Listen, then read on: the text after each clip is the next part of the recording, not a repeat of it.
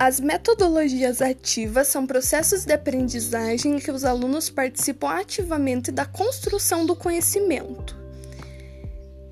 Os modelos educacionais estão cada vez mais híbridos. Isso significa que o aluno aprende a misturar atividades presenciais com o professor e momentos remotos, aprendendo por meio de softwares, plataformas e aplicativos. A hibridização oferece as vantagens da educação online, combinadas com o benefício da sala de aula tradicional. Na prática, o sistema inverte a lógica convencional, oferecendo o melhor dos dois mundos.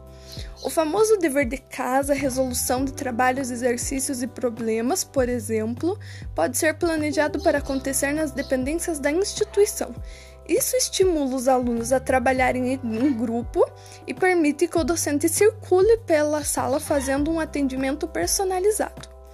Já a aula propriamente dita acontece em casa, com conteúdos disponibilizados na internet, como videopalestras, telas interativas e leituras. Aprendizagem baseada em projetos faz com que os alunos construam seus saberes de forma colaborativa, por meio da solução de desafios. Assim, o estudante precisa se esforçar para criar, explorar e testar as hipóteses a partir de sua própria vivência. Na prática, é comum o uso de recursos que vão além do livro didático. Na aprendizagem baseada em problemas, propõe a construção de conhecimento através de debates e júris, discutindo em grupo um problema. Na prática, o aluno estuda um determinado assunto antes da aula.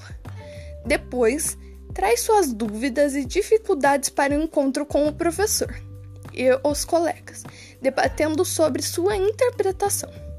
Gamificação pode-se entender como a utilização de elementos como jogos e desafios em situações de sala de aula. A metodologia é principalmente utilizada para gerar maior engajamento, motivar a ação, promover a aprendizagem ou resolver problemas de modo criativo. A sala de aula invertida, também chamada de Flipped Classroom, é uma metodologia ativa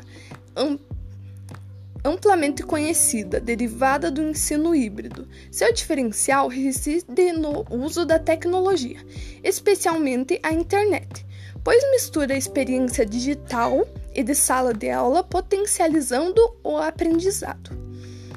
As aprendizagens em pares, conhecida também como instrução pelos colegas, a metodologia foi desenvolvida na década de 1990 na Universidade de Harvard nos Estados Unidos, com o propósito de apoiar as aprendizagens durante as aulas de física, utilizando um aplicativo no qual os alunos eram divididos em duplas e respondiam às questões. Nisso facilita muito. Muito obrigada por ouvir o meu áudio. Até mais.